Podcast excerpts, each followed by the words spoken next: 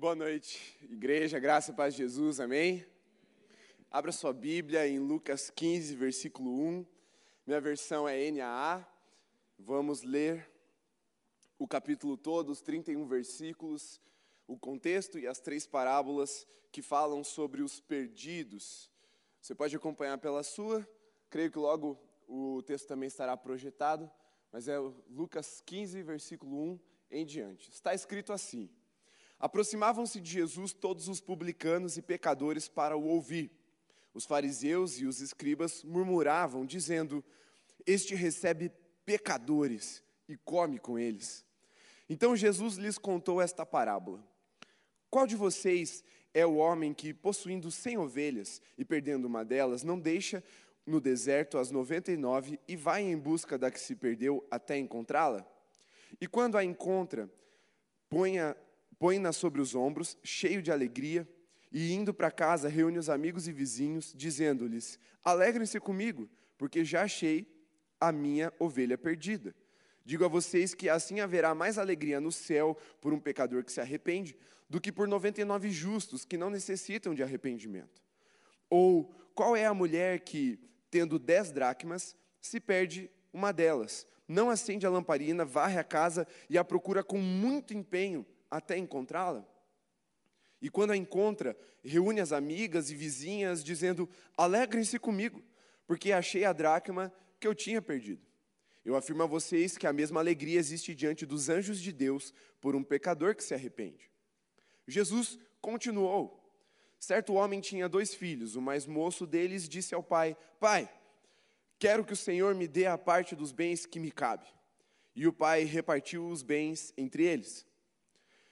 Passados não muitos dias, o filho mais moço, ajuntando tudo que era seu, partiu para uma terra distante e lá desperdiçou todos os seus bens, vivendo de forma desenfreada. Depois de ter consumido tudo, sobreveio àquele país uma grande fome, e ele começou a passar necessidade. Então foi pedir trabalho a um dos cidadãos daquela terra, e este os mandou para os seus campos, a fim de cuidar de porcos. Ali ele desejava alimentar-se das alfarrobas que os porcos comiam, mas ninguém lhe dava nada. Então, caindo em si, disse: Quantos trabalhadores de meu pai têm pão com fartura, e eu aqui estou morrendo de fome. Vou me arrumar, voltar para o meu pai e lhe dizer: Pai, pequei contra Deus e diante do Senhor. Já não sou digno de ser chamado seu filho. Trate-me como um dos seus, dos seus trabalhadores. E arrumando-se, foi para o seu pai. Vinha ele ainda longe, quando seu pai o avistou e, compadecido dele, correndo, o abraçou e beijou. E o filho lhe disse: Pai, pequei contra Deus e diante do Senhor, já não sou digno de ser chamado seu filho. O pai, porém, disse aos servos: Tragam depressa a melhor roupa e vistam nele. Põe um anel no dedo dele e sandálias nos pés. Tragam e matem o bezerro gordo Vamos comer e festejar, porque este meu filho estava morto e reviveu, estava perdido e foi achado. E começaram a festejar. Ora, o vinho, o, o vinho não, o filho mais velho estava no campo. Quando voltava, ao aproximar-se da casa, ouviu a música e as danças. Chamou um dos empregados e perguntou o que era aquilo. Ele informou: O seu irmão voltou, e por tê-lo recuperado com saúde, o seu pai mandou matar o bezerro gordo. O filho mais velho se indignou e não queria entrar. Saindo, porém, o pai procurava convencê-lo a entrar. Mas ele respondeu ao seu pai: Faz tantos anos que sirvo ao Senhor e nunca transgredi um mandamento seu. Mas o Senhor nunca me deu um cabrito sequer para fazer uma festa com os meus amigos. Mas quando veio esse seu filho, que sumiu com os bens do Senhor, gastando tudo com prostitutas, o Senhor mandou matar o bezerro gordo para ele. Então o pai respondeu: Meu filho, você está sempre comigo. Tudo o que eu tenho é seu. Mas era preciso festejar e alegrar-se, porque este seu irmão estava morto e reviveu, estava perdido e foi achado. Feche seus olhos, vamos orar. Senhor, muito obrigado pela revelação da tua palavra e pela simplicidade com que o Senhor se dispôs a revelar coisas tão profundas do teu reino. Pedimos que o nosso coração, tão duro como é, tão ignorante como tem se tornado diante das situações, seja tocado por ti para absorver as sementes do teu evangelho nessa noite. Fala conosco, Senhor, e nos chama, nos vocaciona para viver uma busca por aquele que estava perdido, para que sejam achados e para que nós possamos juntos nos alegrar. Em nome de Jesus, amém, Senhor. Amém. Amanhã nós começamos uh, o mês de celebração de aniversário da Igreja Batista Alameda. Amanhã, pelo culto da manhã, é o primeiro culto oficial de aniversário da igreja. E o pastor Sebastião, há algum tempo, tem lançado um desafio: o desafio do tesouro eterno. Esse é o tema da nossa celebração, é o tema do mês de junho na Alameda. E o tesouro eterno é uma pessoa para Jesus. É alguém que você quer que Jesus escreva o nome no livro da vida. E aí você vai orar por essa pessoa, você vai trazer essa pessoa nos cultos no mês de junho. E em intercessão você vai participar de um processo de salvação, de resgate dessas pessoas que você trouxer. E eu queria te desafiar a, junto com toda a Alameda, também fazer isso. Tanto no sábado quanto nos cultos de domingo que você vier participar. Porque eu creio que nós veremos tesouros sendo resgatados. E a, o título da mensagem de hoje faz referência a, a esse desafio que o pastor Sebastião lançou. Título da mensagem de hoje é Em Busca do Tesouro Perdido.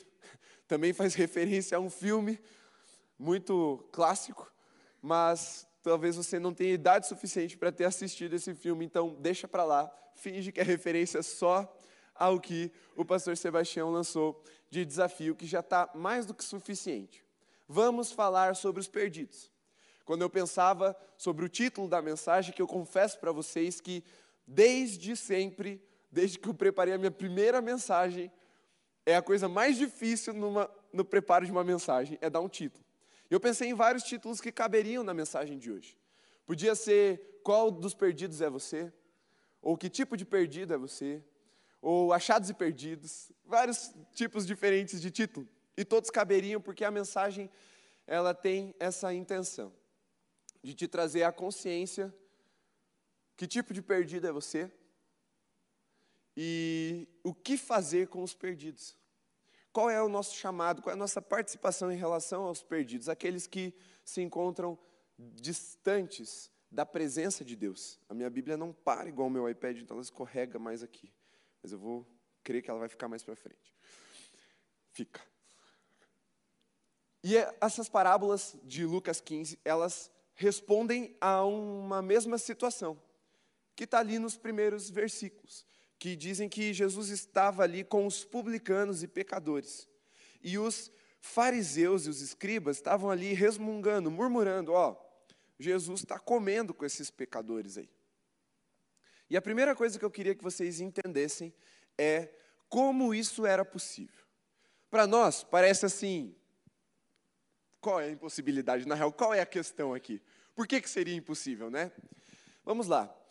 Há um tempo atrás, levantou-se uma, uma, uma teoria teológica de que esse texto de Lucas, Lucas 15, Jesus não teria dito isso. Jesus não tinha vivido isso, por quê? Seria uma incoerência muito grande Jesus estar com os pecadores e os fariseus e escribas ao mesmo tempo, porque os fariseus e os escribas não entravam na mesma sala, no mesmo lugar que é, estavam os pecadores e os publicanos reunidos. E essa teoria foi facilmente descartada ou refutada, por quê? Qual é a composição de uma casa do Oriente Médio, na Palestina, na época de Jesus? Ela tinha a parte de baixo, o primeiro andar, que era muito escuro. Ela tinha o segundo andar com um pouco mais de janelas, e o terceiro andar, ou o terraço, o telhado da casa, ele era plano, ele era habitável, e a mesa, o lugar onde se comia, onde se reuniam as pessoas, era exatamente nesse lugar de cima, como se fosse uma sacada, uma laje para os cariocas. E ali é onde Jesus comia com esses publicanos e pecadores. E quando os fariseus e os escribas se aproximavam, eles não precisavam entrar na casa, porque não, eles não estavam fazendo isso de forma escondida. Jesus não ia ali escondidinho com os pecadores, ele ficava num lugar de evidência. Então quem passava, olhava e falava: ah, olha lá, pecadores ali ó, com Jesus, ó, come com esses caras aí, os publicanos traidores. Então, essa é a situação física, real, histórica, que pede essas parábolas para Jesus. Eles estavam ali embaixo, olhando, ó, Jesus está comendo ali com os pecadores e publicanos. Então tinha essa casa, eles se, eles se aproximavam, eles se recusavam a entrar, porque eles não podiam entrar e comer com pessoas pecadoras, né, de, de acordo com o entendimento deles, e eles estavam ali. Ah, Jesus come com os pecadores. Aí Jesus entra, ou melhor, sai, desce ali e conta essa parábola. E ele começa com a parábola de um pastor. A gente chama de parábola de ovelha, da ovelha perdida. O seu editorial bíblico com certeza chamou, porque é assim que é conhecida, mas é, a parábola é sobre um pastor. Um pastor que tem cem ovelhas. E naquele tempo, o pastor, quando saía para saía do aprisco, ele abria a porta, ele conduzia as ovelhas até o deserto, e o deserto de Israel, num certo período do ano, ele tem os lugares de colina onde ficava o chão um pouco mais úmido por causa do orvalho, e ali brotava um tipo de grama, gramídeas, né, se for ser mais, um pouquinho mais preciso. E as ovelhas pastavam aquilo. Por isso, pastos verdejantes lá do Salmo 23. E aí, quando ele fazia esse caminho, era o tempo que o pastor ali procurava uma sombra e ficava observando as ovelhas pastando. Só que as ovelhas mais novas, que não tinham tanta é, experiência de fazer esse trajeto e ficar ali arrebanhadas à vista do pastor para serem protegidas por ele contra os predadores, às vezes tinham uma vontade meio doida de se aventurar. Não está todo mundo indo para lá, mas por que, que eu não posso ir para cá? E a ovelha mais novinha escapava. O pastor, como um bom pastor, ia lá fazer a chamada. Tá, tá, tá, tá, 99, cadê assim? Não tá. Vamos atrás. Ele deixa as ovelhas lá, por quê? Porque as ovelhas sabem o que elas têm que fazer, elas têm que esperar a voz do pastor chamar para elas irem embora de novo. Então elas ficam ali arrebanhadas, se alimentando, enquanto o pastor sai para o deserto em busca dessa ovelha que está perdida. E aí ele faz o quê? Ele pega a ovelha pelas patas traseiras em uma mão, as patas dianteiras em outra mão, joga por sobre os ombros, aqui encaixa, e carrega ela de volta para o rebanho. E aí ele fica feliz de ter encontrado essa ovelha, e aí ele chama para uma festa. Ele fala: Ó, oh, eu tinha, tinha, tinha 100, perdi uma, achei, então vamos se alegrar, porque ela estava perdida e ela foi encontrada. E aí tem uma palavra de ligação. Ou uma mulher, ele conecta uma parábola na outra, por isso não são coisas distintas, elas estão respondendo a mesma questão, a mesma situação que se apresentou ali para Jesus. Então, volta lá a imagem. Jesus estava comendo com os publicanos e pecadores, muito provavelmente ali no terraço dessa casa. Os fariseus e os escribas viram, as Maria Fifi começaram a murmurar, Anja lá, Jesus come com os pecadores. Jesus vai e começa a contar essa parábola para eles. E aí ele dá essa primeira resposta. Aí ele continua. Ou, tem uma outra situação aqui, de perdição também, mas outra situação. E aí ele continua. Ó, uma mulher que tendo dez dracmas. Dracmas são moedas. E para nós, moeda tende a ser um dinheiro de pouco valor, certo? Qual é a nossa moeda mais elevada aqui no Brasil? Um real. Se você perder um real, a não ser assim que você esteja muito necessitado, você não vai ficar tão desesperado assim e procurar tanto assim. Você vai falar, ah, uma hora eu acho, deve estar em algum bolso de algum casaco, né? Vou deixar, vou deixar me surpreender no futuro. E esquece, tipo, não, ela tinha dez moedas, dracmas elas eram, elas eram uma moeda que tinha um peso de valor de um dia de trabalho. Mas, no caso daquela mulher, ou da mulher da parábola, ou das mulheres daquele contexto, essas dracmas, elas faziam parte de um dote. Era um valor que o pai dava para a filha quando ela ia se casar. É tipo um, um seguro de vida. Porque se o marido dela morrer, esse dote, ele pode ser usado para ela se sustentar, fazer alguma coisa, abrir um negócio, pagar as necessidades ali do, do velório, enfim. Ela podia usar, ela tinha uma segurança para quê? Até para pagar uma passagem, voltar para casa, enfim, voltar para casa do pai. Ela tinha essa segurança. Essas dracmas, elas tinham esse intuito. E aí você deve pensar assim: ah, mas por que não chama o pai para buscar já para pagar? Porque lembra que naquela época não tinha WhatsApp. É importante você lembrar disso. Então, se o marido dela morresse, ela estivesse em outra cidade, distante, ela não tinha como se comunicar com a família assim rápido. Então ela tinha que ter uma reserva, uma segurança para bancar ali os custos do que ela precisasse fazer. Enfim. E essas dracmas, elas eram exibidas na roupa cerimonial da mulher. Não sei se vocês já devem ter visto, eu podia até ter trazido, esqueci disso. Mas as mulheres daquela época tinham uma vestimenta muito característica, e até hoje no Oriente Médio, em alguns países, isso acontece que é uma roupa que cobre o, o, a cabeça e o rosto com essas moedinhas penduradas. Já viram alguma imagem assim? Vai cobrindo, tem um monte de moedinha pendurada e tal, cheia de ouro. É, é mais ou menos essa a ideia. Porque aquilo mostrava o dote. E ela tinha dez. Dez. Essa parte eu não sei se é tão importante assim, mas eram dez, não eram muitas. E uma ela perdeu, ela percebeu que ela tinha perdido. Então ela, ó, começou a varrer a casa diligentemente, com muito empenho, procurou, varreu, limpou e achou. Aí o que ela fez? Festa. Então veja, que primeiro o pastor fez o que quando achou ovelha? Festa. Ele chamou quem para festejar? Os outros pastores, os vizinhos, os amigos ali e fez festa. A mulher chamou as amigas, as vizinhas e fez festa. E aí Jesus fala, ou então, e aí ele vai para uma outra parábola, para responder à mesma situação, e eu vou lembrar você de que eles estavam ali, Jesus estava ali comendo com os pecadores publicanos, tinham os fariseus e os escribas reclamando, murmurando ali na parte de baixo, e Jesus vem e começa a responder aquela situação. E aí ele vai para a terceira parábola, ou um pai que tem dois filhos, e aí um fala assim: Eu não quero mais ficar aqui, vou embora, dá a minha parte da herança. Quanto que ele recebeu do, de tudo que o pai tinha? Eram dois filhos?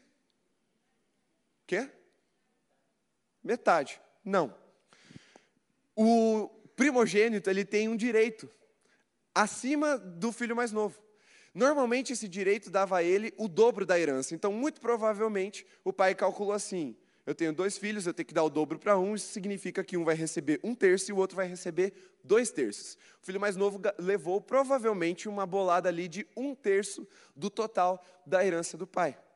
E ele, ao dizer isso, ao dizer que ele queria a herança dele adiantado, tanto que o pai teve que vender, não era um dinheiro que ele tinha no cofre, eram bens, posses, empregados, bezerros, enfim, um monte de coisas assim que um fazendeiro tem. E aí, depois de alguns dias, não muitos, porque o pai, pelo jeito, foi agilizado, ele conseguiu arrecadar aquele valor prometido de um terço e entregou na mão dele. E ele partiu para um lugar distante. Aí ele torra tudo, daí o nome da parábola, filho pródigo, o filho gastador, o filho esbanjador. E aí vem uma fome e ele não tem mais amigo, não tem mais ninguém, ele vai trabalhar com porcos. Para aquele contexto, os porcos, aliás, até hoje, né? Mas naquela época em especial, os porcos eram um animal imundo. Imundo para não só para a cultura, não só em termos de higiene, mas em termos espirituais mesmo, para o judeu, o porco é imundo. Ele não pode hum, comer e muito menos, quer dizer, não pode tocar, muito menos comer. Então, para um judeu ouvir que ele estava trabalhando com porcos é algo muito forte, assim, é tipo, uh, né? Não quer, não, não gosta, é, é violento até para a imaginação do judeu pensar que ele estava ali. Só que a parábola tem essa intenção de jogar uma possibilidade, ela não é uma alegoria, ela é algo real, uma situação do cotidiano que pode acontecer. E ele, Jesus vai contando isso. E ele estava lá com os porcos, ele sentiu fome, ele queria comer a comida dos porcos. Que era um tipo de vagem seca que era jogada para os porcos. Aquelas, sabe aquelas vagens que não tem graça nenhuma, assim, você não come, mas elas são grandes, ficam penduradas nas árvores, assim, meio marrom. Isso eram alfarrobas, eram as comidas dos porcos ali daquela região, porque essas coisas não tinham muitas outras, é, outros destinos, outras finalidades. E aí os porcos comiam isso e ele ficou com vontade de comer isso. A Bíblia não diz, ou a parábola não conta que ele comeu, mas que ele sentiu vontade de comer comida de porco. O que é ainda muito mais humilhante do que sentir vontade de comer porco. Porque, vamos lá, o cheiro do bacon tenta qualquer um. Mas ele queria comer o que o porco estava comendo. É pior ainda. E aí a Bíblia diz, ou Jesus na parábola contando, diz assim: caindo em si. Está aí outro título que eu ia dar para a mensagem, pensei em dar para a mensagem: caindo em si. E ele lembra de como era na casa do pai, ele lembra, não dele, ele lembra dos empregados, dos servos do pai, e fala: até eles têm o que eu não tenho. E aí ele faz um ensaio. Eu vou chegar no pai e vou falar assim: Pai, peguei contra Deus e contra o Senhor e tal, não sei o que, não sou digno. Se humilha ali, ensaiando, se preparando, antecipando a situação. E ele volta para sua terra. Chega lá, fala com o seu pai, vê que o pai já está todo ali aberto para ele, para essa chegada, para o recepcioná-lo, porque ele se compadeceu do filho. E ele chega com um discurso, ele repete aquele discurso que revela o coração dele, quebrantado, humilhado e tal. E o pai o recebe.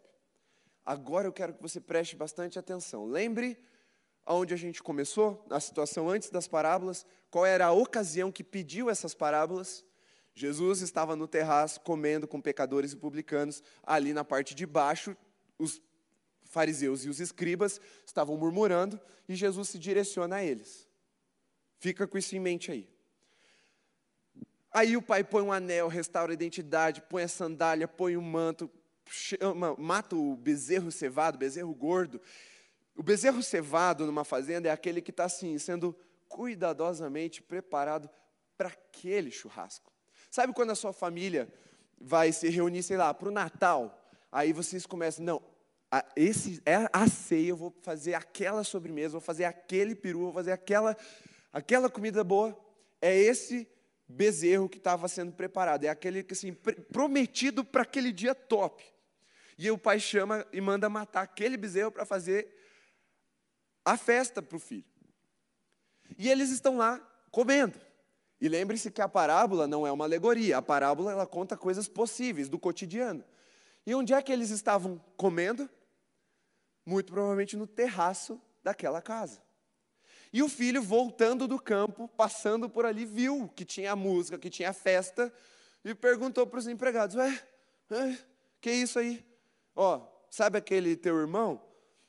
Ele voltou. E pai ficou tão feliz, teu pai ficou tão feliz que ele voltou que ele mandou matar o bezerro gordo, aquele lá.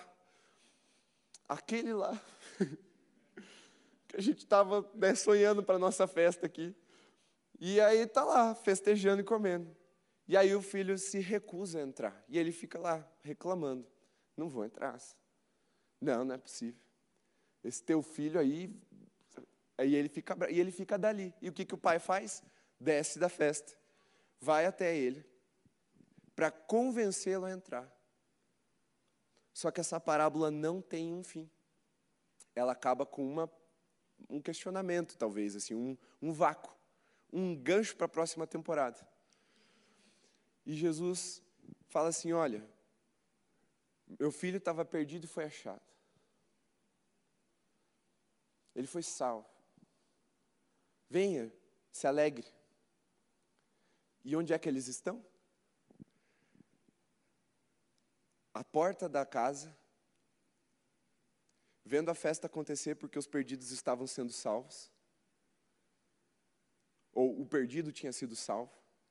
E Jesus estava contando, termina a parábola ali, ele encerra a sua fala descrevendo exatamente a situação em que eles estavam ali para ouvir essa parábola. Olha que interessante. A parábola termina onde a necessidade dela se apresentou, exatamente na descrição.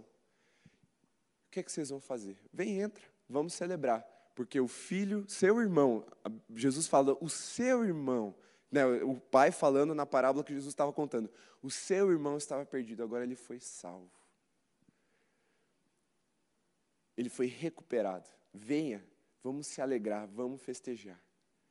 É quase assim Jesus falando para os fariseus e para os escribas: entra, vamos festejar. Porque eles estavam perdidos, mas agora eles foram achados, eles estavam condenados, mas agora eles estão sendo salvos. E aí a pergunta é: que tipo de perdido é você? Vamos lá aos perdidos agora. Porque Jesus descreve quatro tipos de perdido, que precisam ser tratados de formas diferentes, porque eles são diferentes. O primeiro é o pastor e a ovelha, a ovelha perdida. A ovelha perdida eu já talvez dei um, um adiantamento para você. Ela era nova. Ela não conhecia os caminhos do rebanho, do pastor. Ela estava desacostumada com aquela cultura de sair do aprisco, olhar ao seu redor e não vê nenhuma cerca, e fala: por que eu não vou para lá? Por que, eu não vou para cá? Por que, que eu vou seguir exatamente onde o rebanho está? E ela só sai, porque ela não sabe, ela não conhece. E o primeiro tipo de perdido, a ovelha perdida, são aqueles que são novos na fé.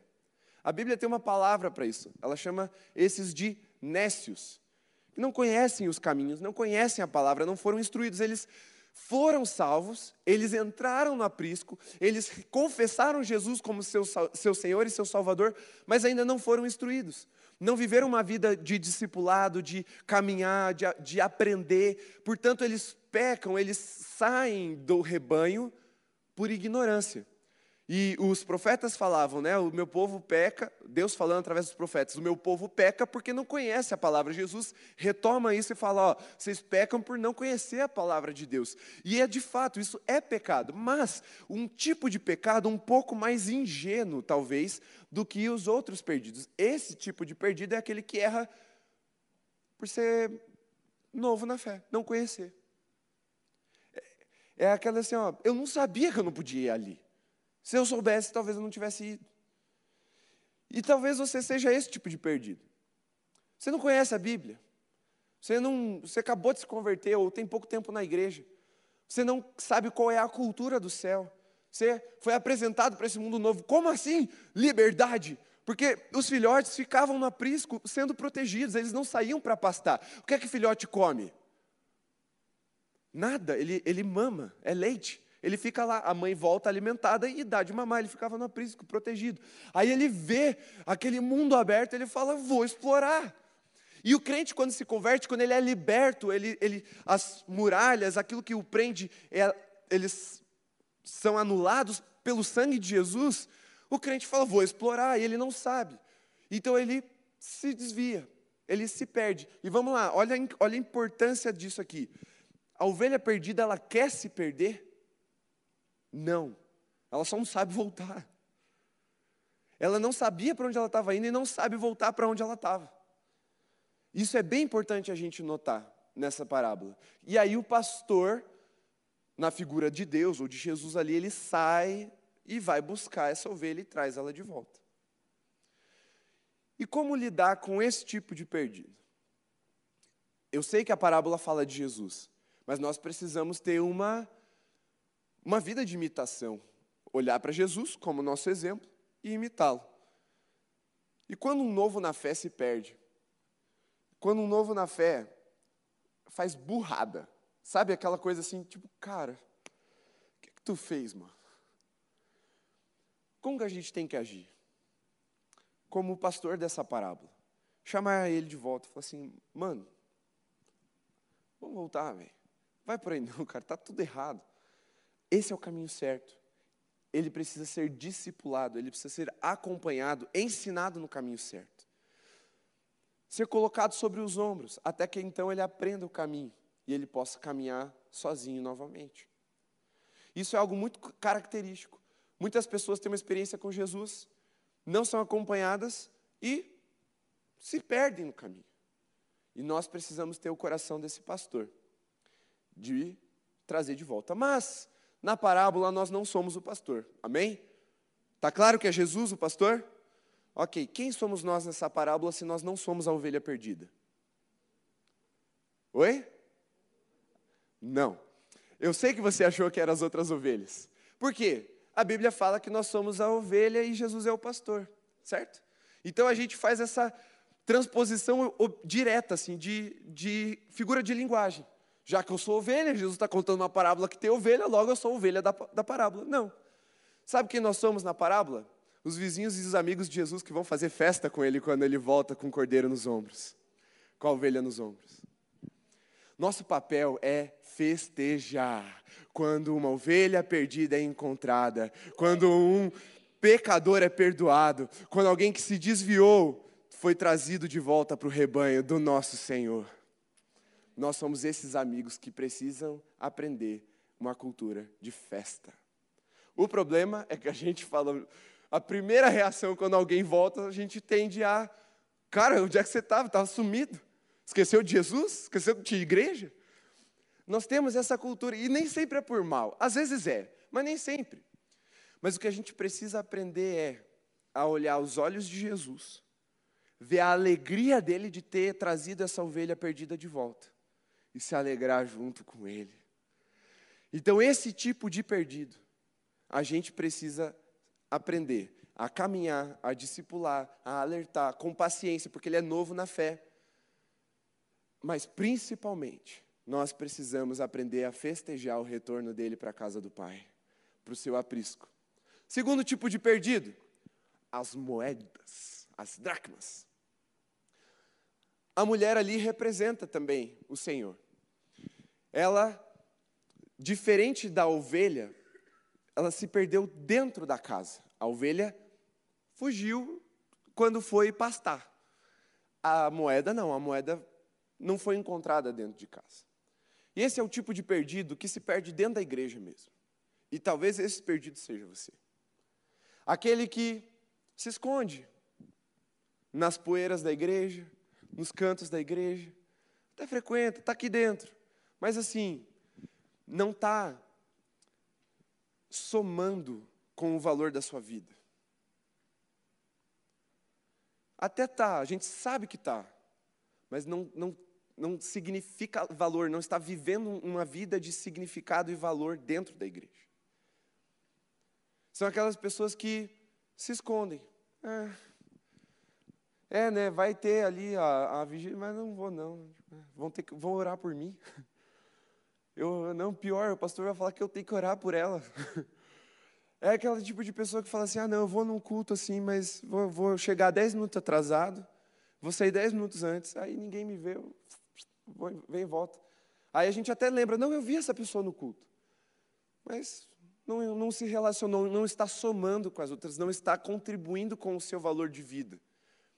Esse é um tipo de perdido que se perde dentro da igreja. Ele não está lá é, explorando o mundo, ele não está lá desonrando o nome de Jesus, mas ele não está também honrando, ele não está fazendo nada demais. É aquele tipo de crente que se esconde na multidão, que ao invés de ser discípulo, aquele que Jesus está na mão e fala assim: está aqui, um, dois, três, quatro, cinco, seis, sete, oito, nove, Jesus fala: está aqui na minha mão. E aí é, um, é aquele que escapa: não, Jesus, conta comigo não. Eu até te amo, assim, até, até vai, assim, o Senhor é né, meu Salvador, mas eu não sou bem teu discípulo, assim. E aí se esconde na multidão. E esse tipo de perdido precisa ser achado também. E como é que a gente lida com esse tipo de perdido? Esse é um pouquinho mais difícil, porque precisa de uma faxina. a gente precisa começar a varrer tirar as poeiras. O que, que a poeira simboliza, assim, quando você pensa, ah, o negócio está empoeirado? Primeira coisa, faz tempo que não é usado. Está escanteado, está de lado. A gente precisa começar a varrer a poeira daquelas pessoas que estão escanteadas, estão de lado, estão é, inertes dentro da igreja. E esse é um trabalho nosso também, em primeiro lugar de Deus. Deus faz isso, Deus nos procura dentro da igreja também. Deus nos toca, o Espírito Santo vem com força para nos comunicar o coração do Pai quando estamos na igreja. Glória a Deus por isso. Mas nós também podemos aprender e sermos uma das formas com que Deus vai fazer essa procura. E aí, uma coisa muito simples, gente. Pergunta como está o teu irmão. Mas não se contenta com está tudo bem você. Vai com diligência, vasculha mesmo, pergunta. Não é, beleza, e teu trabalho? E como é que está a tua vida com Deus? Você tem orado? Você tem lido a Bíblia? Cara, como é que está teu coração em relação à célula? E nos cultos, por que você não vem muito? O que está acontecendo? O que, o que aconteceu com seus pais? Como é? E pergunta, investiga, vai que nem a mulher e começa a fascinar, a, a procurar, a vasculhar. Acende uma lamparina, e aqui a ideia da lamparina é do Espírito Santo mesmo pede ajuda para o Espírito Santo, auxílio para ele, para iluminar a casa, para você achar essas pessoas. Você precisa de ajuda do Espírito Santo para achar perdido até dentro da igreja, meu irmão. E eu também. E eu também. Mas a gente precisa procurar. Para lidar com esse segundo tipo de perdido, a gente precisa se interessar pela vida dos outros, ao ponto de se vestir lá de faxineiro e fazer a faxina. É um trabalho ingrato. Ninguém ama fazer faxina. Talvez alguém ame, eu não sei. Vai, eu não amo. Vou ser mais assertivo aqui. Eu não amo. Talvez você também não ame. Mas você sabe que é necessário. E você ama que a sua casa esteja limpa. Então a gente precisa, alguém precisa faxinar. Você pode mostrar que o seu coração está mais parecido com o do perdido e falar assim: ah, não, Jesus, levanta outro. Ou você pode falar assim: não, Jesus, vamos faxinar esse negócio e vamos achar quem está perdido aqui dentro. Vamos acender uma luz. Vamos procurar, vamos varrer, vamos desempoeirar até encontrar esse perdido. E aí, quando encontra, o que é que faz a mulher? Festa. De novo, ela chama as vizinhas, chama as amigas. Ó, oh, achei! Festa. E aí, se a gente não é a pessoa que vai fazer a faxina e encontrar os empoeirados dentro da igreja, nós somos aqueles que vão festejar quando um crente se engaja na obra do Senhor. Quando ele é encontrado, estava perdido e foi achado. No mínimo, eu vou olhar para os olhos de Jesus, ver a alegria dele e vou me alegrar com ele. Criar um ambiente de receptividade, de festa, de alegria para aquele que está chegando, está vindo de um lugar de constrangimento. Cara, Ninguém volta de uma perdição, de um lugar de, de perdição, de estava perdido, e, e volta assim, peito estufado. Não, eu estou arrasando, olha lá. Não, todo mundo que estava perdido e foi encontrado sabe que estava perdido e que foi encontrado. Então ele volta com o coração mais quebrantado, mais humilhado, às vezes até envergonhado. O que é que a festa faz com o coração humilhado, envergonhado, tímido?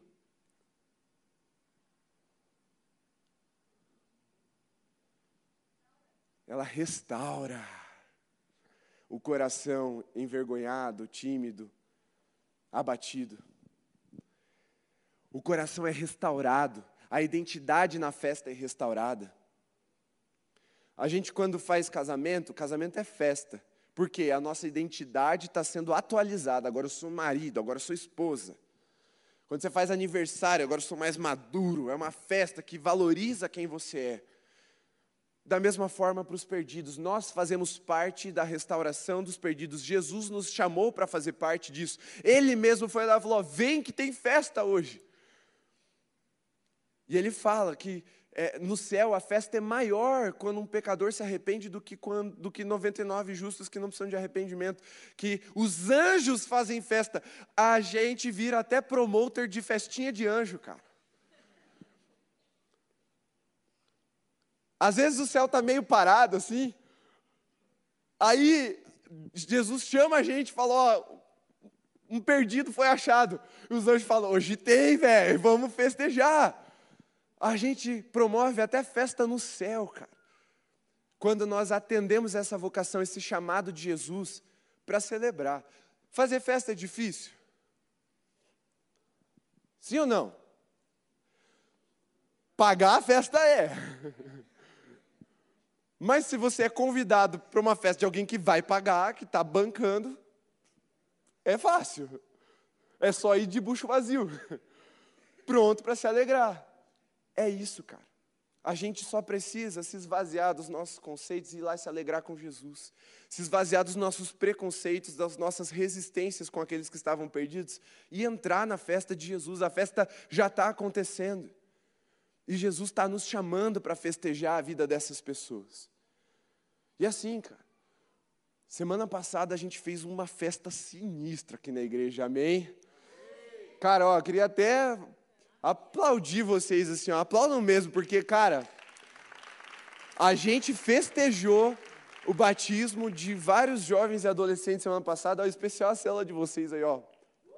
Firmeza, firmeza, foi massa mesmo. E, cara, muita festa. E a gente entrou na vibe do céu. Porque Jesus chamou a gente para entrar nessa vibe. E aí, ou vem mais uma continuação dessa, dessa resposta situacional que Jesus estava apresentando para os escribas e para os fariseus. Ele fala, ou tem um pai. Então a parábola aqui não é sobre o filho pródigo, é sobre o pai. Porque Jesus está apresentando um amor redentor de Deus. Aquele amor que transforma, que traz de volta, que paga o preço porque o esforço de trazer a ovelha de volta era do pastor. O esforço de varrer e procurar e acender a vela era da mulher. O preço da herança gasta e depois da festa e depois da, do, da identidade restaurada era do pai. Jesus está ensinando sobre um amor que redime. E que quem paga o preço é o pai. É o próprio Senhor Jesus. E ele fala de um pai que tem dois filhos, mais velho mais novo. Ah, podia ser gêmeos, né? Ainda assim, nos gêmeos tem o mais velho e o mais novo, né? Mas aqui nada fica evidente de serem gêmeos. Aí um pede lá e sai. Eu sei que você conhece bem a parábola, eu não vou entrar muito nos detalhes do que você conhece. Mas eu quero chamar a atenção do caindo em si. O que isso significa? Vamos lá, quando é que você fala, caí, caí em mim? Nossa, eu estava meio. e caí em mim. A pessoa caiu em si. O que, que você acha que ela aconteceu ali na mente daquela pessoa, no coração daquela pessoa? Ela recobrou os sentidos. Ela retornou a um estado, se retornou é anterior, de sobriedade, de clareza, de compreensão. Ele lembrou. E olha só, nessa parábola, o pai não vai atrás. Nessa parábola, o pai fica em casa. E o que é que traz o perdido de volta? O filho mais novo de volta? Uma lembrança. Ele estava lá perdido e ele caindo em si, se lembrou: na casa do meu pai, até os trabalhadores têm pão e fartura. É o cara que conhece a realidade de ser família de Deus. É o cara que desfrutou. Ninguém precisa ensinar, mas de forma intencional ele se desvia. Eu sei quais são os caminhos do Senhor, eu sei o que é certo e errado. Eu sei o que Deus quer para mim, eu sei a herança que Ele tem para mim. Está claro nessa parábola que ele sabia da herança. Ninguém pede a herança assim sem saber o que é que é. E ainda assim ele fala: pai, para mim você morreu. Eu vou virar minhas costas e vou vazar e vou gastar minha grana do jeito que eu quiser. Vou viver a minha vida. Esse é aquele crente que se desvia, sabendo que está se desviando. Ele se chama de desviado. Sabe quando você encontra com um crente por aí, você fala de Jesus, ele, pois é, cara, eu estou desviado. Esse é o filho pródigo. É o filho terceiro perdido dessa série aqui que a gente está vendo nas parábolas. É o cara que ele às vezes até fala, apostatei. Eu, eu, já ouvi isso de um crente desviado, eu apostatei. Apostatar é um verbo teológico, é um cara que manja da palavra de Deus, que sabe o que é apostasia, que é abandonar a fé e viver do seu jeito. Então, ele sabe que ele está se desviando, ele não está assim perdido porque, como a ovelha, que era mais novinha ali, se desviou, mano, não sabia. Ele também não é igual a moeda que está dentro de casa ali inerte, sem valor para somar ali.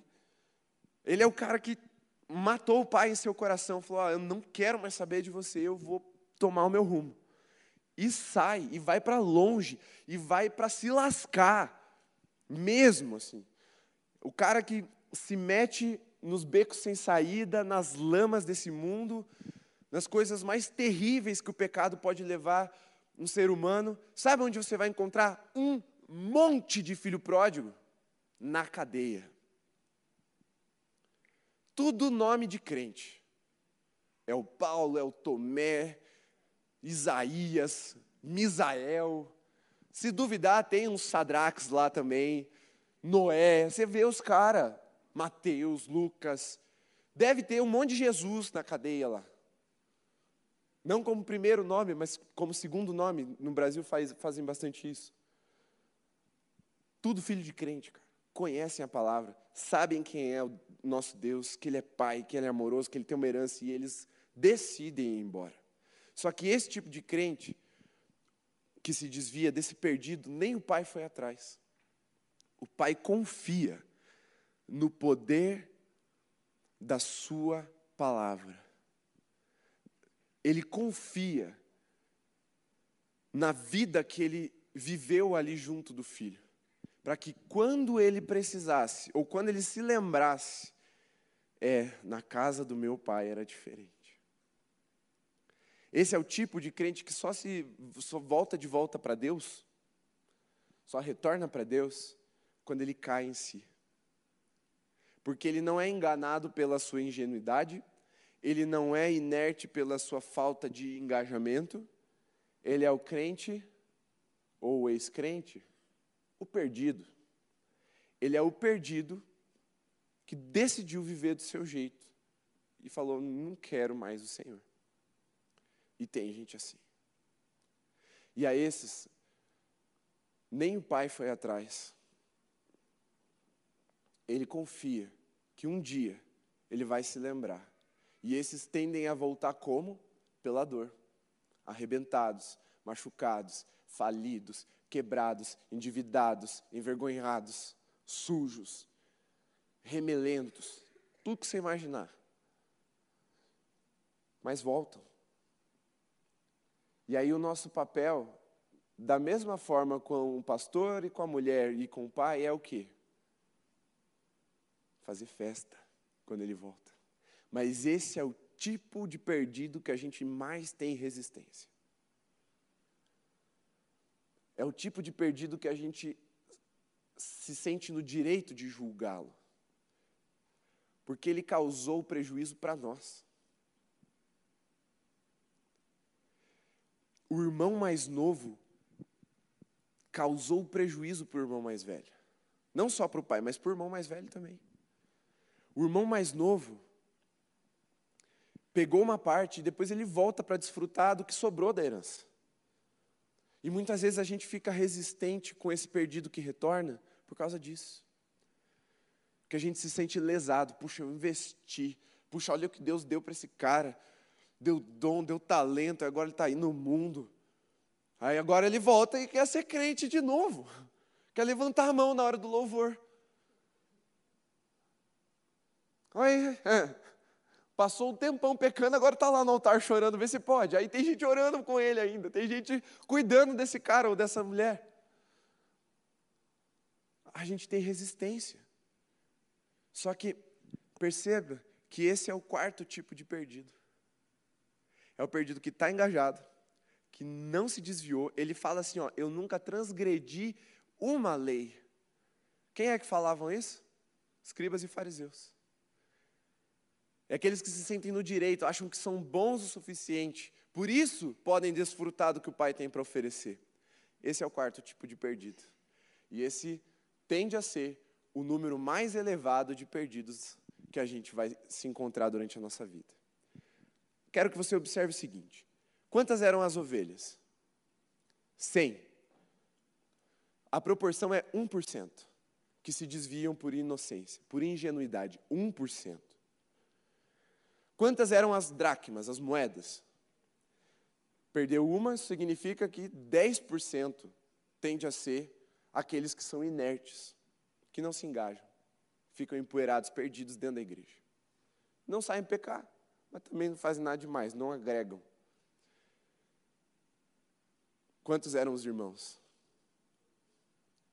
50% estão perdidos, porque não amam a obra que o Pai está realizando, apenas amam a obra que o Pai fez em suas vidas. Metade é a proporção. Por isso, a chance de nós sermos esse irmão mais velho que se recusa a entrar na festa, quando o filho que estava perdido foi achado, estava morto e reviveu, volta para a casa do pai. Nós precisamos parar e analisar o nosso coração nessas horas. Senão seríamos nós a parar do lado de fora da festa e ficar falando assim. Isso aí, ó, vale nada. Eu estou aqui na igreja há um tempão. Estou trabalhando, sirvo em sete ministérios. Em oito ministérios servi. E aí esse cara chega, depois de pecar, adoidado, voltar arrebentado, nojento. Aí ele ganha uma capa, um anel, sandália, o bezerro cevado, o mais gordinho que eu estava preparando para mim e para os meus amigos. Eu estou aqui na no trabalho, no trampo, servindo todo final de semana. Todo final de semana eu sirvo, sirvo, sirvo e não tem uma festinha para mim, um cabrito magro para eu matar. Jesus está dizendo que esses são os escribas e fariseus. E nós transformamos essas duas palavras em xingamentos gospel. Ô seu fariseu, se converte. Mas muitas vezes nós somos esses fariseus e esses escribas, que ao invés de se alegrar, de entrar na vibe do céu, de entrar para a festa, a gente começa a murmurar. E Jesus chama esse também de perdido. E aí ele olha assim, ó, olha só que interessante. Ele está na frente da casa contando essas parábolas. Aqueles ingênuos, novos, que não entendem da lei, que se desviaram, pecaram por não conhecer a palavra, estão ali, ó, festejando. Aqueles que estavam inertes, não se engajavam, estavam empoeirados, estão ali, ó, festejando. O filho que estava morto, o gastador, o beberrão, está ali, ó, festejando. Entra, vamos entrar também você, porque você também está perdido. E você também precisa ser achado. São quatro perdidos. Três encontraram a redenção. Um a gente não sabe. Porque Jesus acaba a parábola e não conta se eles entraram ou não.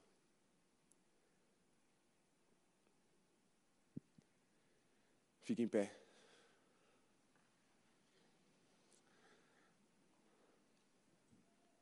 em busca do tesouro perdido. Você não vai ser aquele que vai se alegrar com Jesus se você tiver perdido.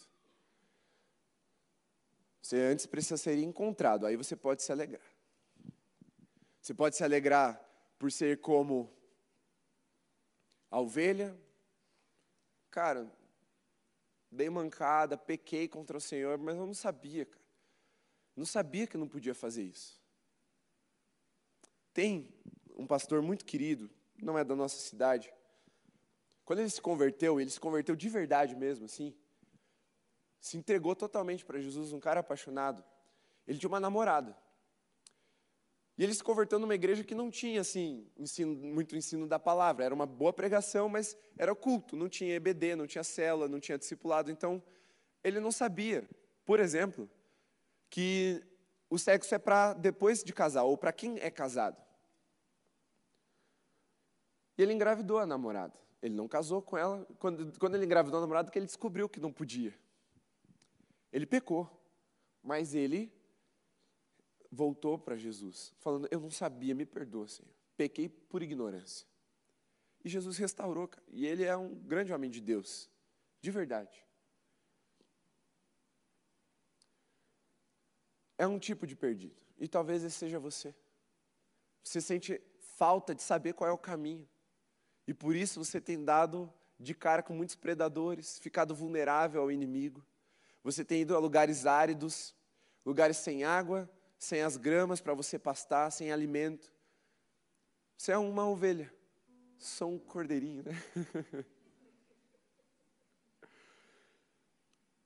Talvez esse seja você. O que você precisa é ser trazido de volta para perto e ser acompanhado, ser discipulado. Nós nos comprometemos com você a caminhar, a te ensinar pela célula, pela classe de discipulado para batismo, por um acompanhamento pastoral. Nós estamos aqui para servir vocês, para abençoar a vida de vocês, para instruir na verdade. Contem conosco.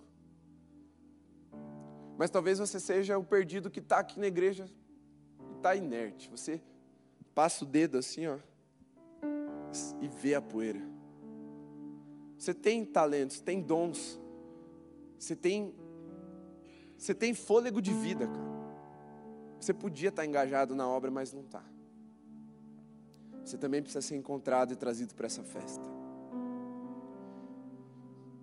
Se você é o terceiro tipo de perdido, que estava longe de Jesus, longe da casa do Pai hoje, voltou para cá, e está vendo o Pai pronto para te acolher, para te restaurar, para perdoar o seu pecado, para te renovar a identidade, para te chamar de filho mais uma vez, para te dar essa fartura espiritual mais uma vez.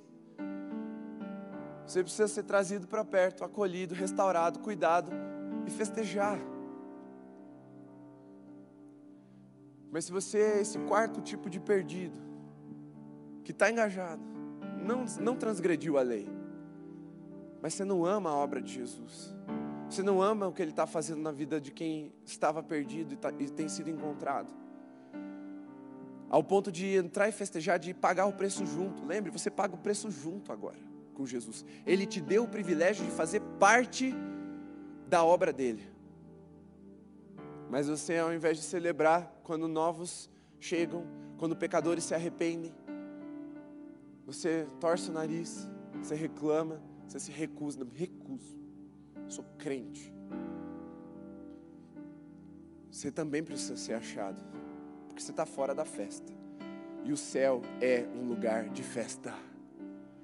A cultura do nosso Deus é uma cultura festiva.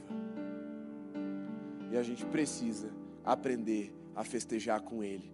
Quando um pecador se arrepende, quando aquele que estava morto revive, quando aquele que estava perdido é achado. Porque os amigos de Jesus fazem isso, os anjos fazem isso, o céu faz isso, a igreja verdadeira faz isso, e nós somos essa igreja verdadeira, amém? Se você quer voltar, ser encontrado, se você entendeu e sem, sem orgulho, você está assim, convicto, é, eu estava perdido. Você vai deixar o seu lugar e vai vir à frente porque não dá para você fazer isso batendo no peito, com a cabeça em pé, orgulhoso no seu lugar. É, estou voltando. Não dá. Voltar você precisa se humilhar diante de Deus, mostrar que o seu coração está quebrantado, mostrar que você está se reapaixonando pelo Pai, mostrar que você reconhece que pecou ou que tem pecado e que está com vontade de entrar na festa dele. Você pode vestir a sua capa, ela vai continuar suja. Você pode ficar com seus dedos sem anéis, isso não mostra quem você é. Você pode ficar sem as sandálias. Mas o Pai está te chamando para te vestir de novo, restaurar sua identidade, colocando um anel no seu dedo, para reinar junto com Ele. E colocar as sandálias para o cumprimento de uma missão, para a realização de uma obra. E se você não é nenhum dos perdidos, e você quer bancar a festa, você vai assumir um compromisso no altar hoje, de nesse mês de junho, orar por alguém e trazê-lo nos nossos cultos. Falando, eu estou em busca de um tesouro perdido. Eu não vou parar até encontrar. Eu vou sair nos campos se for necessário atrás dos perdidos. Eu vou varrer a casa se for necessário atrás dos perdidos. ou eu vou abrir os braços para receber os perdidos. Mas em todas as situações, você vai bancar a festa. Nem que você seja aquele que vai se juntar para festejar.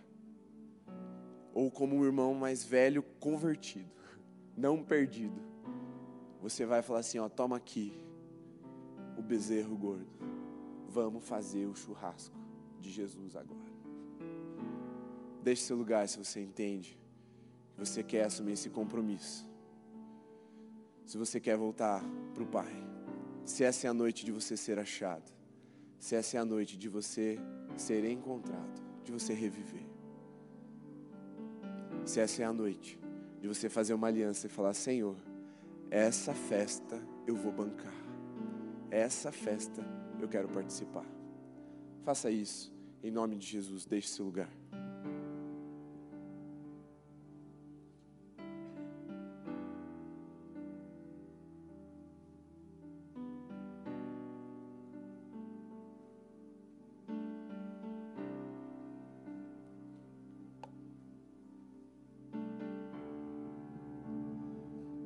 Espírito Santo, vá soprando no coração dos teus filhos nomes de perdidos. Pessoas que estão distantes por sua ingenuidade, sua falta de conhecimento, que em pecado se afastaram, mas ainda não te conheciam, não sabiam os teus caminhos. Traz esses nomes aos nossos, aos nossos corações agora. Fala conosco, Senhor, queremos participar. Traz também o nome daqueles que estão dentro da igreja, Senhor, mas estão desanimados, apáticos, inertes. Aquelas pessoas que há algum tempo não vêm, mas também não estão no mundão, só estão sumidas. Espírito Santo acende a lamparina na nossa mente e nos faz enxergá-los para procurarmos e encontrarmos esses irmãos perdidos, para juntos festejarmos mais uma vez. Espírito Santo, nos ensina a sermos amorosos prontos para receber aqueles perdidos que retornarão como filho pródigo, humilhados pela vida. Nos ensina a orar por eles para que eles lembrem-se, para que eles ouçam a voz do Espírito Santo lá na lama, lá na sujeira do pecado e retornem para casa, Senhor. Palavras humanas não podem convencê-los, mas o Teu Espírito pode. Dá-nos esse nome para a gente orar por eles, Senhor queremos participar dessa obra de redenção, queremos bancar essa festa junto com o Senhor. Mas, Senhor, se somos os perdidos daqui de dentro, temos resistido, temos sido preconceituosos, temos sido intolerantes, se temos mais amor aos nossos direitos do que amor à Sua obra de salvar as pessoas, tem misericórdia de nós, quebranta o nosso coração, nos ensina que a herança já é nossa e ela não tem fim, nós podemos compartilhar para nos alegrarmos como a tua igreja, numa festa celestial, numa festa sublime, Senhor, fala conosco. Porque se o Senhor vai nos dar nome de alguém, fala, mas se o nome que precisa ser lembrado somos nós, Senhor, tem misericórdia de nós, recebe o nosso coração quebrantado agora. Nos humilhamos diante do Senhor pedindo perdão, Senhor.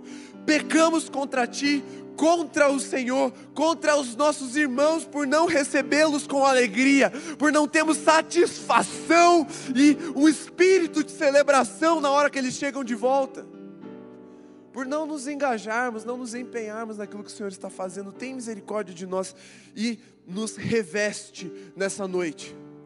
Para que quando esses perdidos forem achados, quando esses mortos forem ressuscitados, quando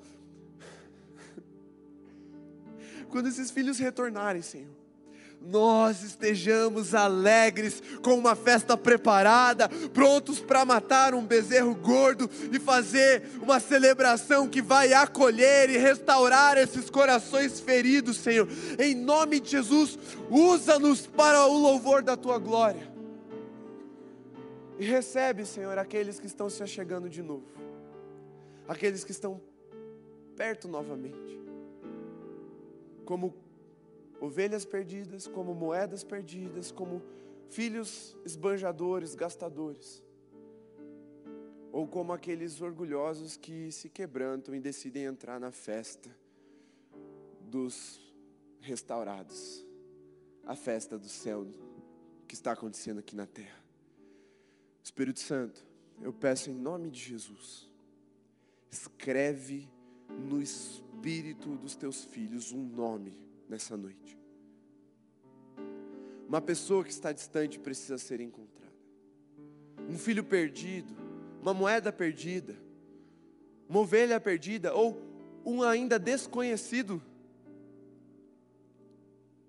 para que eles sejam usados e ousados para trazer novamente essa pessoa para perto ou trazer pela primeira vez essa pessoa para perto do Senhor. Dá-nos esse espírito de engajamento na tua obra, uma paixão. Senhor, eu não quero celebrar só o que os outros fazem, eu quero também trazer os perdidos à Sua presença para que eles sejam restaurados. Usa-nos, usa-nos, Senhor, em nome de Jesus, a partir de amanhã, hoje à noite mesmo, Senhor, nos dá um nome para mandarmos mensagem, para mandarmos, para ligarmos, para irmos até eles. Dá-nos um nome, Senhor. Eu tão somente peço isso. Dá-nos um nome. Pelo menos um, pode ser mais, Senhor, mas pelo menos um. Para que no mês de junho a gente celebre com aqueles que foram achados. Em nome de Jesus. Amém. Amém? Glória a Deus. Você pode voltar para o seu lugar e se assentar.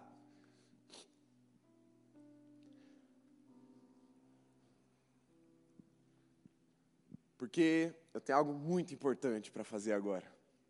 Hoje minha palavra foi um pouquinho mais de ensino. E eu gostaria muito que você levasse a sério. Porque você vai lidar, se você ama Jesus, você vai lidar com o perdido para o resto da sua vida. Tá? Então assim, terça-feira vai sair o corte dessa mensagem, você vai assistir de novo. Você vai anotar. Você vai escrever o nome de pessoas, você vai fazer uma agenda com Jesus ali para você se engajar nisso. Mas o que eu tenho para falar é outra coisa. Nos dias 28, 29 e 30 de outubro, nós teremos o retiro Efeito Prisma para os jovens 18 mais. E você já pode fazer a sua inscrição hoje. Se você tem 18 anos completos ou mais, você vai fazer a sua inscrição de duas formas. Hoje com a Carol. Carol, vem aqui. Hoje com a Carol, ela vai ficar responsável por centralizar as inscrições. Então, a qualquer momento, hoje e até o dia 28 de outubro, se você precisar de alguma coisa em relação à inscrição, você quer inscrever alguém, você quer se inscrever, você quer pagar, você quer ofertar, você vai procurar a Carol, certo? E ela vai te ajudar com isso. Mas, nós não vamos ter um stand presencial todos os cultos daqui até lá. Porque você é jovem. Você é um adulto. Você fez 18, você é um adulto. Você é um cara ou uma mulher responsável. Você tem autonomia. E nós vamos deixar uns QR codes que vão levar você a um link de inscrição, que vai te dar toda a ficha para você preencher, vai te mostrar o Pix para você fazer, e aí você vai mandar o comprovante para Carol. O contato dela vai estar nesse link, você vai poder mandar ali para Carol o comprovante do seu Pix ou da, do seu, da sua transferência, ou enfim. Ah, não vou fazer Pix, vou passar no cartão. Você pode usar as maquininhas aqui, qualquer culto, com auxílio de quem estiver lá, ou se você souber operar sozinho também, com o valor do retiro, você vai pegar o primeiro ticket, o primeiro comprovante que sai da maquininha, não o seu, o da loja, sabe? O primeiro que sai. Você vai botar no envelope, vai escrever retiro, holy, retiro efeito prisma e vai entregar na mão da Carol. O mais rápido que você puder. Não achei a Carol, entrega para o Mateus. Não achei o Mateus, entrega para mim. Entrega para alguém da liderança que a gente vai fazer isso chegar na Carol. Certo? O retiro vai acontecer, como eu disse, no último final de semana de outubro. Dias 28, 29 e 30. Sexta, sábado e domingo. E eu não posso falar ainda o preletor, eu já entrei em contato, mas ainda não tenho a confirmação, vou esperar. Mas é uma, uma preleção de fora, top, vocês vão curtir bastante. E a ideia, a visão do retiro, eu vou passar para vocês sábado que vem.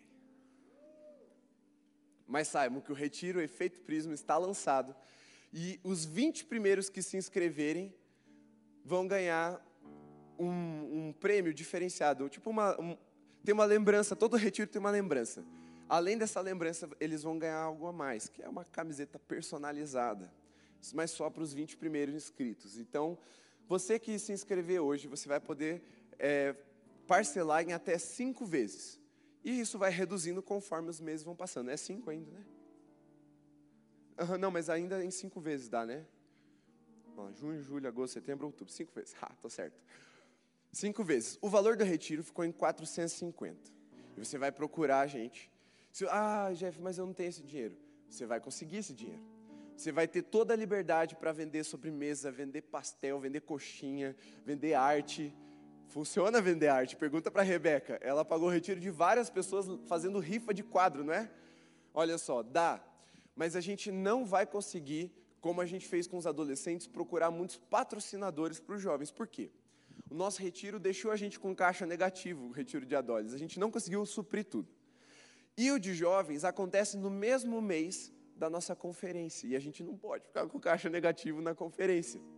Então, se você tiver alguma dificuldade, você quiser ideias, você quiser uma ajuda para promover, para divulgar alguma coisa que você vai vender para conseguir arrecadar o seu dinheiro, fale comigo ou com o seu líder de célula e a gente vai ajudar você com algumas ideias para você poder arrecadar. A nossa igreja compra, gente.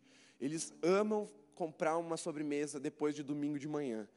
A minha irmã teve um ano, pagou 10, mais ou menos 10 retiros vendendo pudim. Pudim. Cara, pudim. 10 retiros na célula dela. Então, assim, dá tempo de arrecadar, você consegue. A gente não está subindo o valor para ficar assim folgado, é porque o outro valor deixou a gente negativo. Porque a chácara tem uma estrutura muito boa, a comida lá é top, você vai ficar muito bem aconchegado, mas ela tem um valor um pouquinho mais alto do que a gente está acostumado em relação a outras chácaras. Então, por isso a gente tem esse valor. Mas você vai conseguir, vai, vai se inscrever. Você vai com tanta fé que hoje a gente já vai aí. Se a gente chegar a 40, os, os 40 primeiros a gente faz camiseta personalizada, então, em vez de 20. Os 40 primeiros. Só que é isso, 18 completos. Ah, mas eu não tenho 18 hoje, eu vou ter até o retiro. Pode? Pode. Você não precisa esperar seu aniversário para você fazer a inscrição, tá bom? Aí você já vai fazer, Carol vai, vai te vai pegar ali o seu nome, seu telefone, ela vai te enviar o link para você se inscrever de forma online. Beleza, gente? Fica em pé para a gente orar. E antes disso, quem aqui está nos visitando pela primeira ou segunda vez? Levanta a mão assim para a gente. Olha só, temos um aqui, dois lá atrás. Equipe, vocês podem já ir se dirigindo aí essas pessoas. Aqui, ó, na frente do Rafa. Esté já foi ali. Mais alguém, gente, que está nos visitando? Levanta a mão aqui na frente, ó. Fica com a mão erguida aí, o Bira já está chegando em você. A Lê está indo naquele casal lá atrás. Estão de mão dada, né? Acertei. É casal, né, gente? É casal? É, beleza. Eu não enxergo muito de longe. Mais alguém? Muito bem, sejam muito bem-vindos, vocês são muito preciosos para nós. Além de pegar o presente, faça esse contato que a equipe está falando para vocês aí, para a gente poder caminhar junto, conhecer vocês e vocês nos conhecerem mais também, um pouquinho mais de perto. Para a gente acabar o culto antes de orar, gente. Olha, eu reconhe... o que o Tiago falou, eu fiquei com vontade de falar também. A nossa equipe de louvor hoje deu, assim, deu a letra de que o nosso coração se move por adoração e não por música. Né? Ficamos ali sem o instrumento duas ou três vezes, né? Mas fluiu e nós adoramos ao nosso Deus. Vamos celebrar o Senhor com palmas mais uma vez, porque assim, foi de Deus. Foi de Deus mesmo. Você está muito bonito, cara. Você está vestido parecido comigo, só faltou boné para mim. E não combinei? Vamos lá, coloque suas mãos assim, como quem recebe. Senhor, que o teu amor, o amor de Pai, que a graça de Jesus, o nosso Salvador, e que a comunhão do Espírito Santo seja sobre cada um dos meus irmãos aqui, Senhor. encharca os corações. E até que a gente se veja outra vez, fica com eles, protege eles, Senhor. Para que vivamos uma cultura de celebração, uma cultura de festa, vendo a tua obra se realizar em nós e através de nós, hoje e até que o Senhor venha. Amém. Deus abençoe, uma boa noite.